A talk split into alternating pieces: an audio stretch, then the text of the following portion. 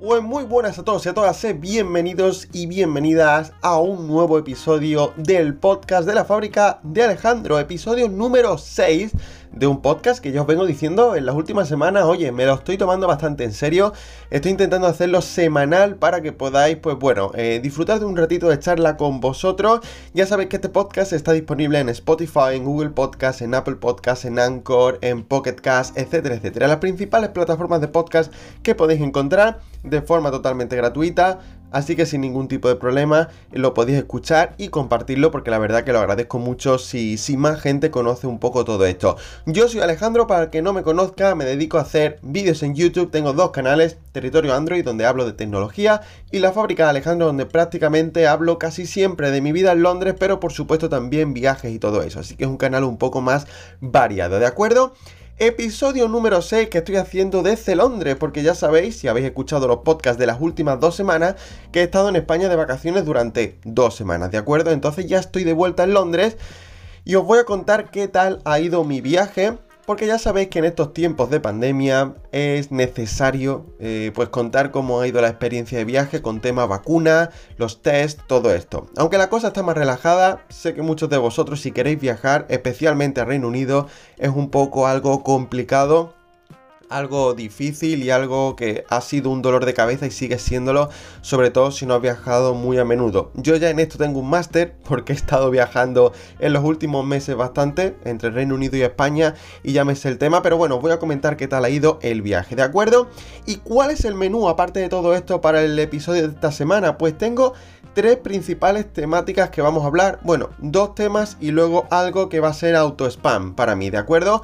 Os voy a contar evidentemente mi viaje a Londres, la experiencia, el papeleo que me han pedido, todo esto, posibles anécdotas, aunque ya os adelanto que ha sido un viaje mm, bastante tranquilito, no hay mucho más que contar. Y luego os voy a contar algo eh, interesante, y es que no sé si os habéis fijado que a lo largo del mes de octubre y noviembre, los británicos en su solapa, en la ropa, llevan una amapola. No todos, pero sí la mayoría. Y se lo podemos ver a políticos, a actores, a cantantes, a gente en general por la calle. Vemos que llevan una amapola en la solapa. ¿Por qué es esto? ¿Por qué tiene lugar ahora en esta fecha del año? ¿Y qué es lo que conmemora? Pues os lo voy a contar en este podcast porque tiene un significado histórico bastante interesante. Después hablaremos de uno de los, una de las atracciones más increíbles que hay en Londres en Navidad, como es Winter Wonderland, que este año por fin vuelve, que este año eh, abre sus puertas de nuevo después de la pandemia. Y os contaré cómo reservar, porque este año hay diferencias y sobre todo qué nos ofrece, porque es un parque de atracciones increíble que se monta solo en Navidad así que os daré todos los detalles y después voy a comentaros los vídeos que van a venir próximamente a ambos canales para que os hagáis una idea de más o menos por dónde van a ir los tiros, ¿de acuerdo? Así que eso va a ser un poquito de auto spam. Eh, deciros que bueno, que ha sido una semana tranquila, que ya se me acabaron las vacaciones, que bueno, todo acaba, pero que únicamente queda un mes y medio hasta las próximas vacaciones que son Navidad. Así que bueno, ahora empieza un poco el invierno aquí en Londres, eh, ya con el cambio de hora es increíble. Mira, estoy grabando para que os hagáis una idea, son las 5 menos cuarto de la tarde y ya es noche cerrada, hoy es 7 de noviembre cuando estoy grabando esto, así que ya esto es lo que nos queda hasta eh, enero, febrero, que empiecen los días a alargarse un poco. Es, es en fin. A mí no me, no me supone un sin vivir, no me. Digamos que no es algo que me diga me quiero morir, eh, es depresivo, pero sí que se nota, fastidia un poco, sobre todo si quieres ir a ver sitios y se te hace de noche pronto. Pero en fin, el invierno ha llegado, pero aquí estamos calentitos con un café para escuchar este podcast. No sé dónde lo estarás escuchando, pero espero que al menos te pases un buen ratito. Así que vamos a comenzar porque tenemos un menú bastante interesante esta semana.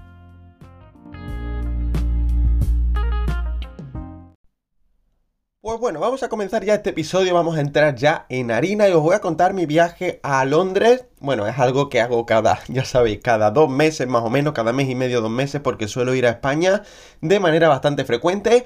Y os voy a comentar cómo ha ido este viaje, porque bueno, ya sabéis que hay restricciones COVID, aunque la cosa está más tranquilita, pero os pongo en contexto. Actualmente, cuando estoy grabando esto, que estamos en noviembre de 2021, los requisitos si estás vacunado, como es mi caso, para viajar al Reino Unido, más concretamente a Inglaterra, esto es más aplicable a Inglaterra, es que tienes que comprar un test eh, del día 2, que te haces el día 2, puede ser antígeno PCR, y si vas vacunado, pues no tienes que hacer cuarentena ni nada más, ni tampoco tienes que hacer un test previamente antes de viajar a Inglaterra, ¿de acuerdo? Entonces, yo básicamente lo que llevaba para viajar era pues eso, el certificado de vacunación, porque yo me he vacunado aquí en Inglaterra, y el test, eh, la reserva del test del día 2. Todo eso en el Passenger Locator Form, ya sabéis, este formulario que hay que rellenar con todos los datos, con la reserva del test, etcétera, etcétera, para viajar y que te lo chequean siempre en el aeropuerto. ¿De acuerdo? Así que todo en orden, papeleo listo,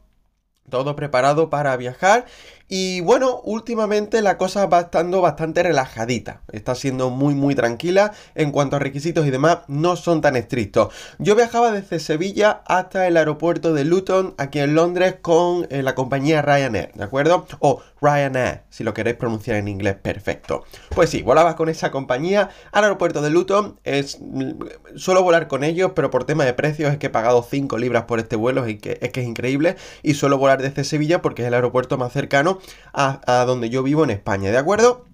Entonces, en el aeropuerto de Sevilla, muy fácil todo porque me chequeó la gente de Ryanair tanto el certificado de vacunación como el Passenger Locator Form, ¿de acuerdo? Pero es que fue un chequeo muy rapidito, 30 segundos, ah, vale, sí, llevas la vacuna, eh, llevas el certificado, perfecto, sin problema y ningún tipo de, dificultad. Yo recuerdo antiguamente, bueno, antiguamente, estamos hablando desde hace, de hace unos meses cuando el tema estaba más duro, os estoy hablando de la primavera, que realmente el chequeo era muy profundo, realmente te examinaban los papeles con lupa, eh, comprobaban que llevabas todo en orden y si tenías algún error te mandaban a hacerlo de nuevo y a mucha gente los han dejado en la calle, bueno, en la calle no, en tierra, eh, así que imaginaros cómo estaba la situación. Pero ahora la cosa es mucho más tranquila, mucho más relajadita y el control ha sido ese, ¿de acuerdo? Y luego el vuelo sin ningún tipo de problema, ¿de acuerdo? El, vuelo sin dificultad, eh, las 2 horas 45 que suele durar. Y a la llegada a Luton, pues bueno, eh, últimamente, en los últimos meses, siempre que llegaba a Reino Unido, aquí a Inglaterra, tenía bastante temor, ¿eh? me sentía como si fuera un delincuente, porque digo, ahora me tienen que, que revisar todos los papeles, tengo que ver si voy a cumplir todos y en fin. Ya sabéis, el dolor de cabeza propio de viajar en pandemia, pero últimamente ha sido muy relajado. En verano, cuando llegué al aeropuerto de Stansted, en este caso, Únicamente pasé el pasaporte por las puertas electrónicas, las automáticas, y no hubo ningún tipo de problema ni de chequeo. No me preguntaron absolutamente nada. Y ahora ha vuelto a ser igual. ¿De acuerdo? Llegamos al aeropuerto de Luton y en cuestión de unos 5 o 10 minutos ya habíamos pasado el control de pasaporte. Había gente, pero todo iba rápido, tenían todo bien habilitado y, sin ningún tipo de problema. Ya os digo que todo muy fluido y ningún tipo de pregunta. Así que genial. Eh, evidentemente tienes que llevar todo porque sobre todo en el embarque es cuando te lo piden y sin eso no puedes volar y de hecho yo veo más inteligente que te lo pidan en el embarque porque creo que es más movida equivocarte aquí en Inglaterra que en España. No por el tema del idioma solo, sino porque es que como que no tienes vuelta atrás. Así que, bueno, tranquilito, pero yo sinceramente desde aquí hago un llamamiento a, Jesucristo o al Dios que me esté escuchando para que por favor en algún momento terminen estas restricciones de test de viaje porque son os lo voy a decir claramente, absurdas. No me malinterpretéis, ¿son un motivo de sanidad? Sí, pero hace tiempo que ya se convirtieron en más de eso, hace tiempo que se convirtieron en un puro negocio. ¿Por qué? Pues porque antes tenían el fin de que hubiese un control de contagios y demás, y se, se controlaba, te llamaban, te comprobaban que habías hecho el test. Pero ahora ni eso, en verano yo vine, me hice el test, nadie chequeó nada, los resultados me llegaron 8 días después, así que bueno, esto es simplemente yo creo que para cubrir expediente, para marcar la casilla de que estamos haciendo algo. Así que por favor, para esto, para hacer que no gastemos dinero, quitar directamente los tests porque no tiene ningún tipo de sentido. En fin, es lo que hay. Al menos la cuarentena ya ha desaparecido para los vacunados, porque si no estás vacunado, pues evidentemente te toca hacer cuarentena. Pero también te digo, eh, aunque esto va a ser polémico lo que voy a decir, evidentemente, la vacunación yo soy de los que defienden que sea algo voluntario. Pero bueno, si no te has vacunado, estás viajando y te quejas de que tienes que hacer cuarentenas y demás, pues em, evidentemente el único culpable eres tú. salvo que tengas algún problema médico, que, la vacuna esté mm, contraindicada para ti, etcétera, si no te has vacunado por eh, decisión propia, pues evidentemente tendrás que lidiar con ciertas restricciones de viaje. Eso va a ser así, al menos yo creo que durante los próximos meses y yo creo que al menos todo el año 2022 va a ser así. Así que prepararos porque esto está bien. Vacunaros, de verdad que, en fin, es, es necesario y yo creo que es un acto ya no solo para vuestra salud personal, sino solidario con la salud de los demás. Y ahí están los datos, ¿de acuerdo? Ahí está la gente que sabe del tema, más que yo y más que creo que cualquiera de los que estamos por aquí. Y, vamos a hacerle casos a ello. Dicho esto, aeropuerto de Luton, os voy a comentar un poco, creo que esto lo voy a mencionar de paso porque puede ser bastante útil, os voy a comentar cómo llegar del aeropuerto de Luton al centro de Londres, porque creo que es, es, importante, iba a decir imposible, no, no es imposible, es importante, ¿de acuerdo? Hay evidentemente varias maneras de ir, puedes ir en coche, puedes ir en, en Uber, en taxi, puedes ir en autobús, puedes ir en tren, hay muchas maneras, pero mi manera favorita y yo creo que la más barata y la más cómoda es el tren, ¿de acuerdo? El aeropuerto de Luton tiene una peculiaridad y es que la estación de tren no está justamente en el aeropuerto, sino que Vamos a suponer que vienes de Londres y llegas al aeropuerto de Luton. Pues el tren no te deja específicamente en el aeropuerto, sino que te deja en la estación llamada Luton Airport Parkway, ¿de acuerdo? Esa es la estación donde el tren te deja y desde ahí tienes que coger un shuttle bus, un, autobús, ya sabéis, de estos gratuitos que comunican la estación con el aeropuerto de Luton. Y nada, es un viaje de 5 minutos, pero que lo sepáis, ¿de acuerdo?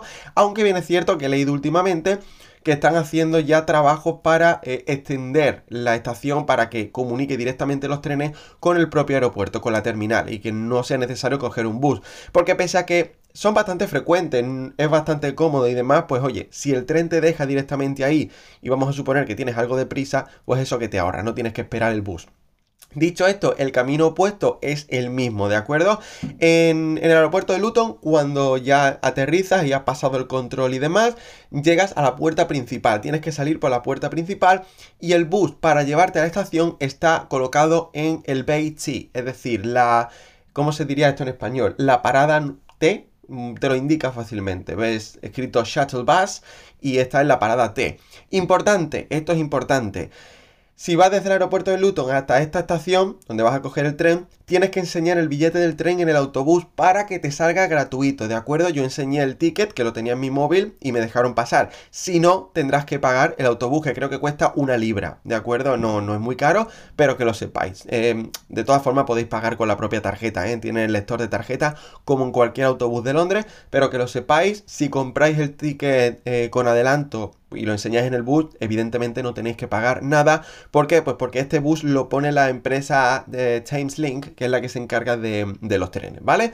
Dicho esto, en la propia estación de tren pues tenéis muchísimos trenes, de verdad. Yo recomiendo siempre la aplicación Trainline, es donde compro los trenes aquí en UK, también es una aplicación que funciona en España y demás. Y lo bueno es que llevas el billete directamente en la propia aplicación, puedes ver los precios y todo esto. Si queréis trucos para ahorraros dinero, el precio más o menos desde la estación de King's Cross al aeropuerto de Luton ronda las 11-12 libras, ¿de acuerdo? Ese es el precio medio que yo he visto. Pero en esta ocasión yo he pagado 3.50. ¿Por qué?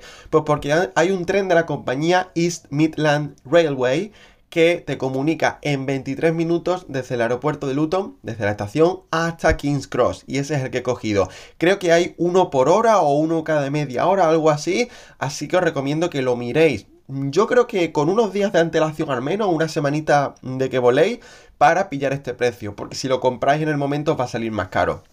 No mucho más, pero va a salir más caro. Yo he pagado 3.50 y muy bien. Y ya os digo, un tren cómodo, como suelen ser los trenes aquí en UK y, todo eso. Así que eso es, sería la forma de ir del aeropuerto de Luton al centro de Londres. Yo normalmente voy a la estación de King's Cross, pero evidentemente tenéis eh, también comunicación con la estación de Farringdon, con Blackfriars es que nunca me sale ese nombre, y con otras estaciones. Así que sin ningún tipo de problema. Trainline, Google Maps y no vais a tener ninguna dificultad. Y además los trenes están muy bien para el precio que pagáis, ¿eh? que creo que es bastante barato. Dicho esto, pues esto ha sido el viaje. Fue muy bien, sin ningún problema. De vuelta a Londres antes de Navidad, eh, último tirón. Y vamos a pasar al siguiente tema. ¿Por qué los británicos todos los años, a finales de octubre y principios de noviembre, llevan una amapola en la solapa? Pues os lo voy a explicar porque tiene un significado histórico importante.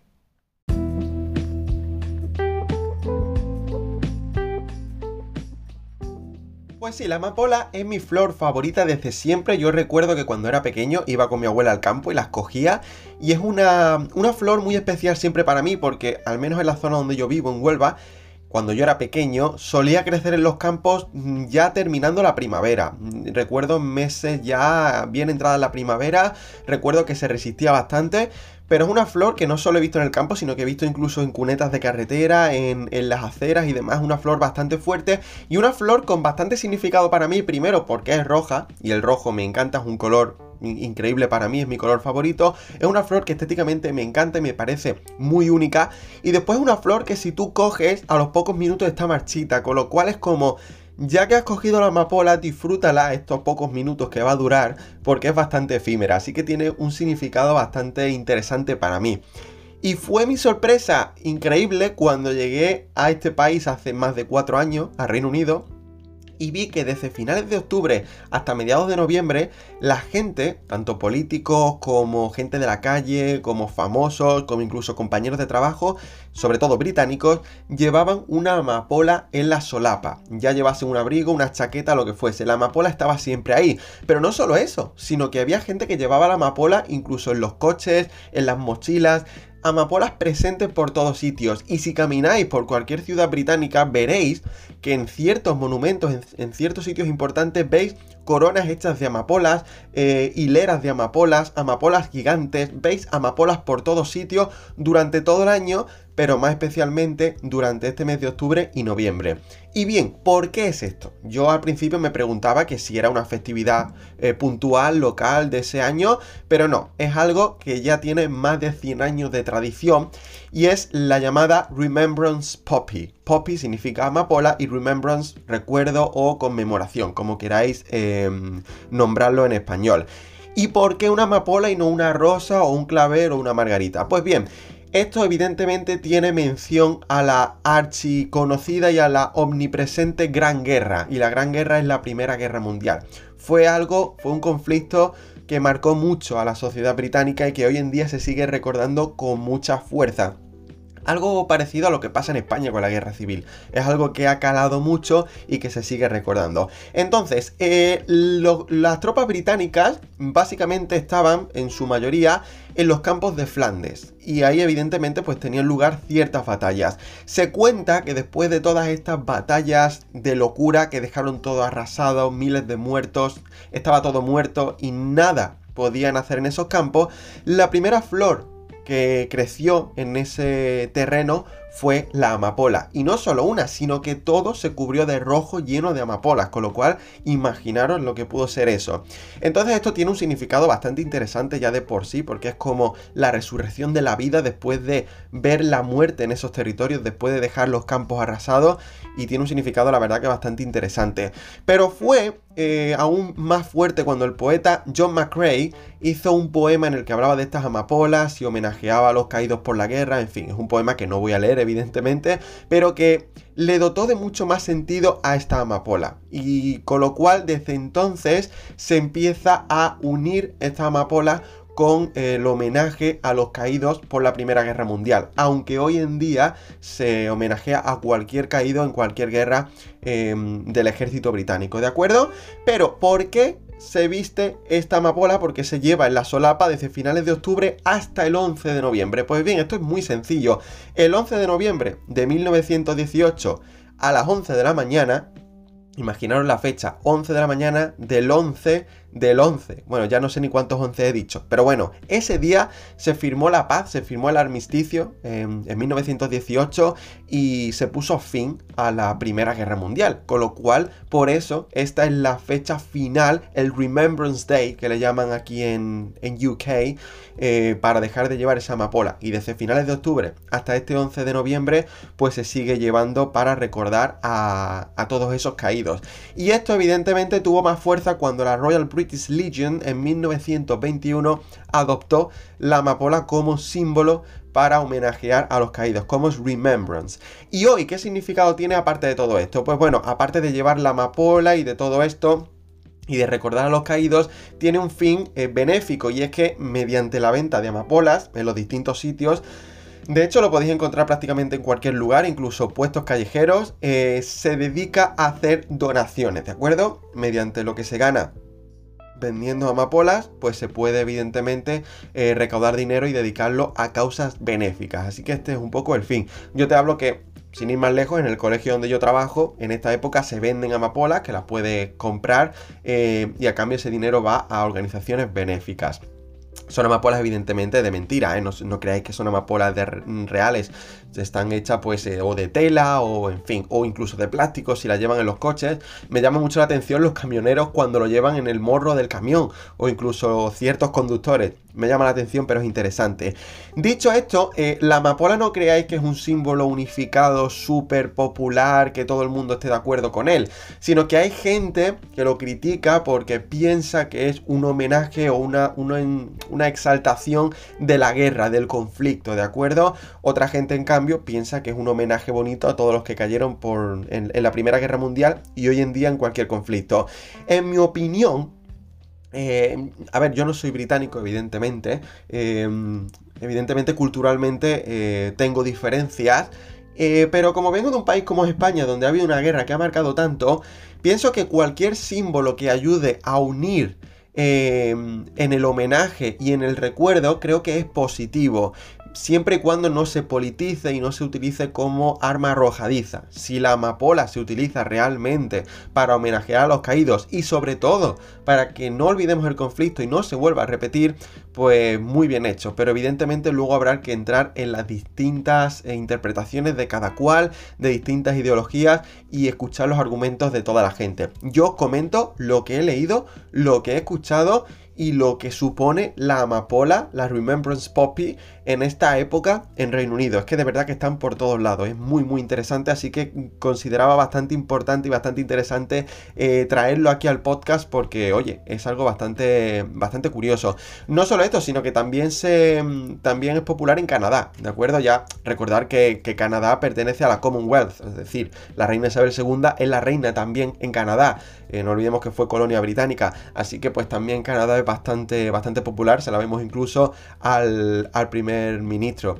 Así que bueno, muy interesante esto de la amapola, tiene mucha más historia, yo os he hecho un pequeño resumen para no, no mataros del aburrimiento, pero podéis investigar sobre el tema eh, y espero que hayáis aprendido algo más sobre todo esto. Me parece muy curioso, yo no la he llevado nunca. Eh, no la he llevado nunca, no porque no haya tenido la oportunidad, sino que en estos casos me gusta estar como observador. Mm, me gusta ver eh, estas cosas. Me gusta, no sé, eh, ver qué pasa y si la llevo algún día será por decisión propia, pero es curioso. Es algo muy, muy británico en esta época del año. Así que dicho esto, vamos a pasar al siguiente tema. Vamos a cambiar radicalmente de tercio porque ya está aquí la Navidad prácticamente y en Londres, a partir del 19 de noviembre, se abre Winter Wonderland. Este año hay diferencias debido a la pandemia, pero os aseguro que es un sitio que si no conocéis vais a querer visitar.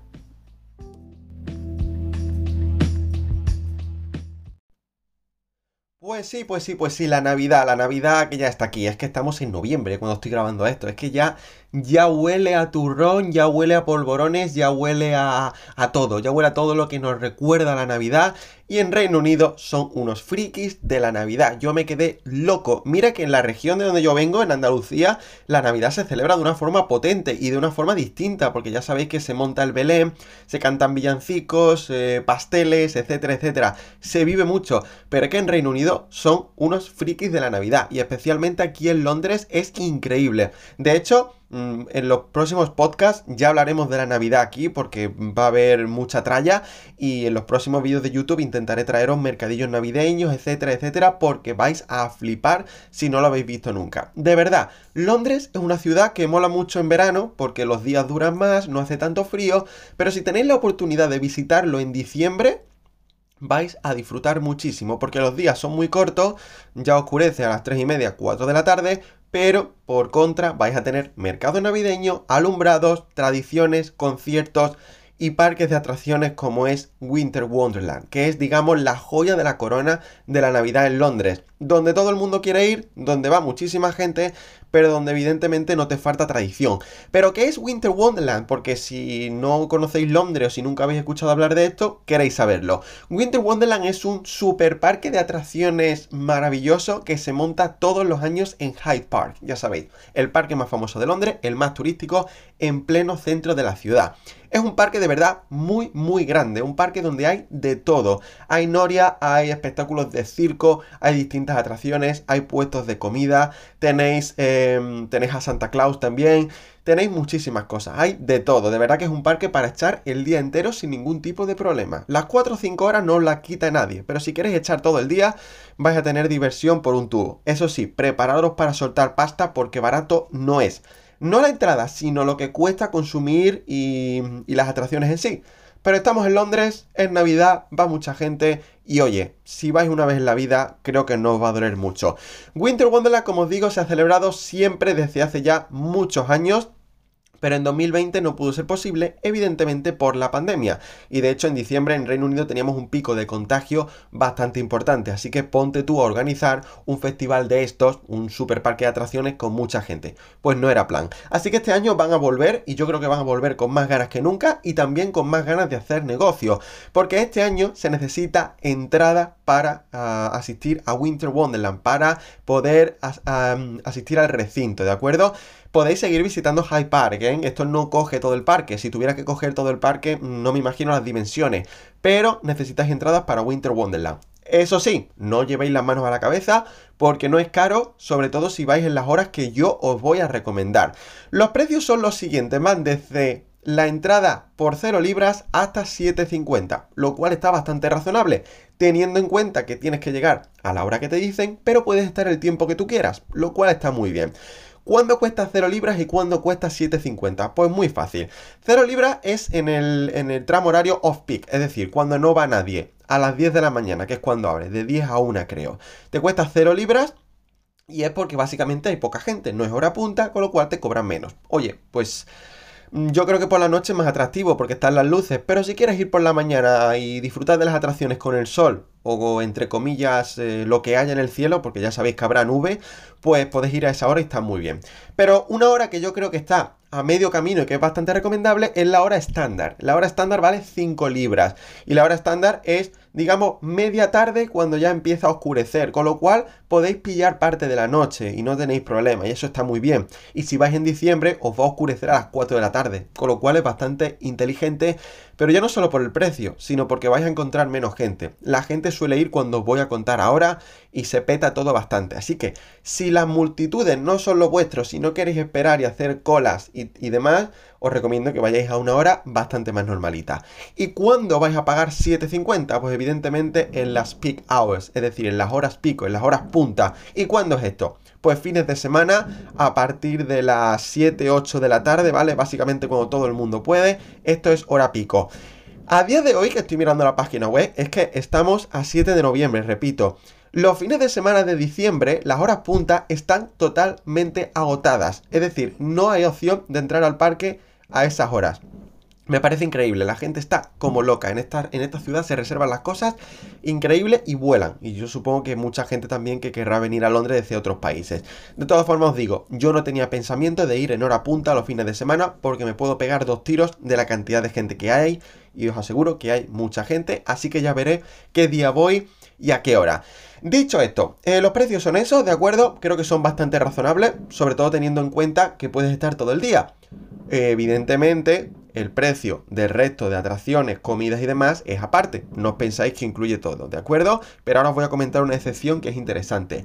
Tema de niños, pues todos pagan exactamente lo mismo, salvo si tienen menos de dos años.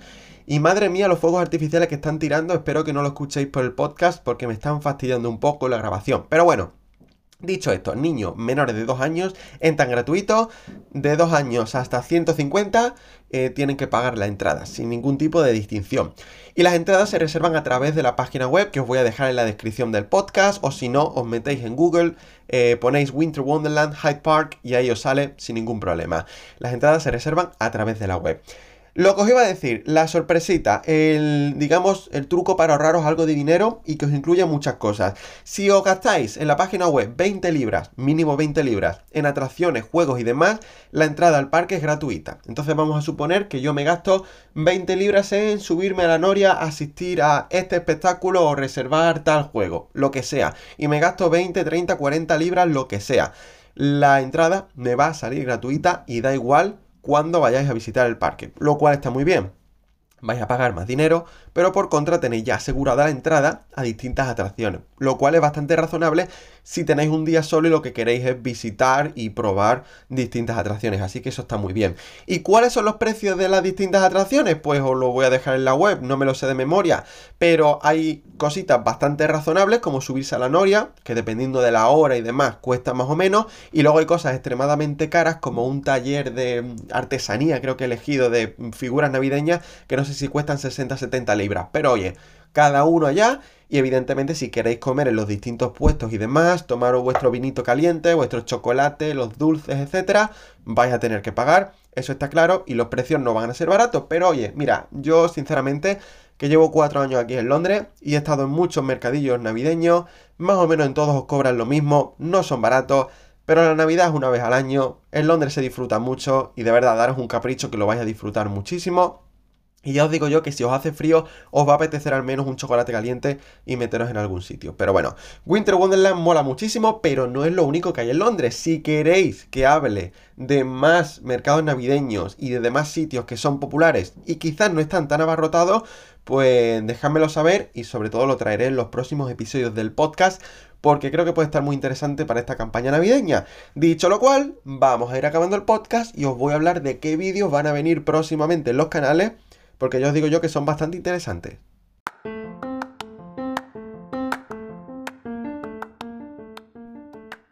Pues sí, pues sí, pues sí, esta semana y las próximas vendrán cargaditas de vídeos también en ambos canales.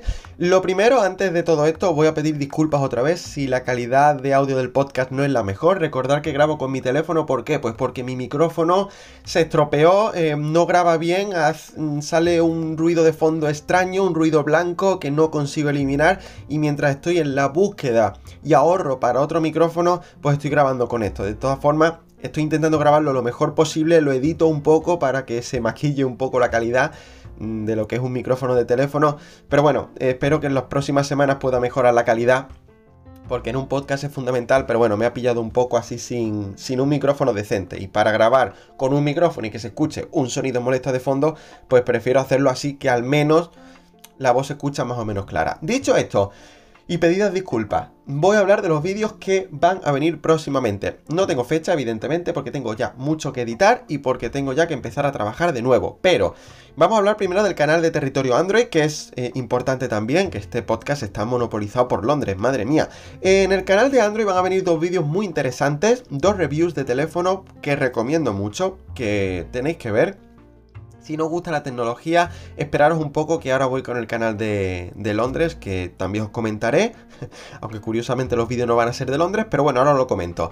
Las reviews que van a venir en el canal de Territorio Android van a ser la del OnePlus Nord CE 5G, un teléfono que por unos 300 euros ofrece mucho, está muy bien, realmente lo he estado probando estas dos semanas, la review está grabada ya, la review falta editarla y subirla y todo eso, pero mm, es un teléfono que me ha gustado bastante, ¿de acuerdo? Muy, muy satisfecho. Y vais a ver que, oye, si no queréis compraros el típico Xiaomi, Realme, etcétera, ojito que esta opción es muy interesante. Y de hecho tengo una amiga que se ha comprado recientemente este teléfono y está muy contenta. Y yo lo que he probado y que veréis en el vídeo me ha convencido bastante. 300 euros, poco dinerito, eh, un buen software, un buen rendimiento, apartados multimedia muy decentes, ojito, ojito con OnePlus, ya sabéis que es la marca de teléfonos que yo ahora mismo tengo en el top 1 para mí, no estoy diciendo que sea la mejor, estoy diciendo que para mí como usuario ahora mismo es la que mejor eh, se adapta eh, por el tema de software y es el teléfono que yo utilizo. Utilizo un OnePlus 8T, de hecho estoy grabando con él, pero, pero muy bien, una marca muy recomendable. Y la otra review que va a venir próximamente será la del Oppo Reno 6. Ojito con Oppo, ojito con Oppo, que yo creo que tiene muchas papeletas de que sea la próxima marca que utilice como teléfono personal porque lo están haciendo muy bien. Oppo tiene mucho dinero, Oppo tiene mucho y más de. Oppo es una empresa con mucho, mucho potencial y lo está haciendo genial. Y este Oppo Reno 6 por unos 500 euros, ojito que está muy bien.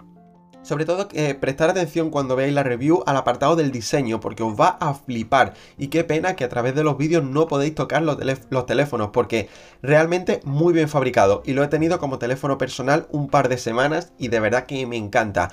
Un teléfono que curiosamente es más pequeño que el mío. Yo soy fan de los teléfonos grandes, pero eh, es un teléfono que se adapta muy bien a la mano, es muy cómodo de utilizar, es ligerito. Eh, muy bien, ojo con Oppo, que este Reno 6 también va a dar mucha guerra. Lo tiene complicado porque tiene rivales muy chungos en el mercado por el mismo precio, pero de verdad que muy bien, muy recomendable. Sobre todo el diseño es que es increíble. La gente de Oppo lo está haciendo muy bien. Así que vendrán estos vídeos, pero por supuesto también en TikTok tanto en uno como en otro, vendrán vídeos de distintas temáticas, de tecnología, de Londres, eh, etcétera, etcétera. Así que prepararos porque, porque llegarán próximamente. Madre mía, son las 5 y 40 de la tarde y parece que son ya las 10 de la noche. Perdonad que me queje, pero es que...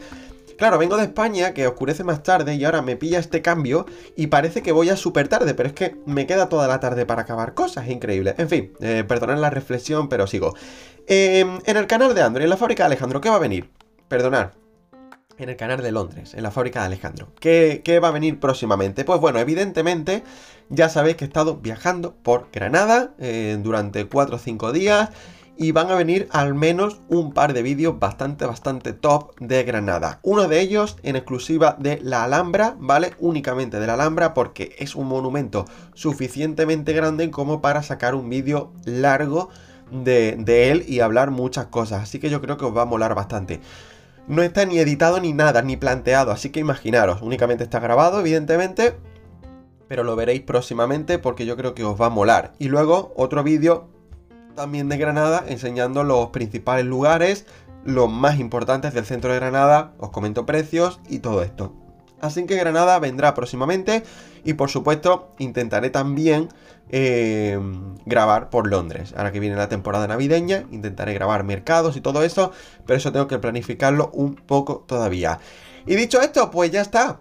Aquí vamos a acabar, no me enrollo más. Lo malo de hacer un podcast tú solo es que acabas con la garganta reventada.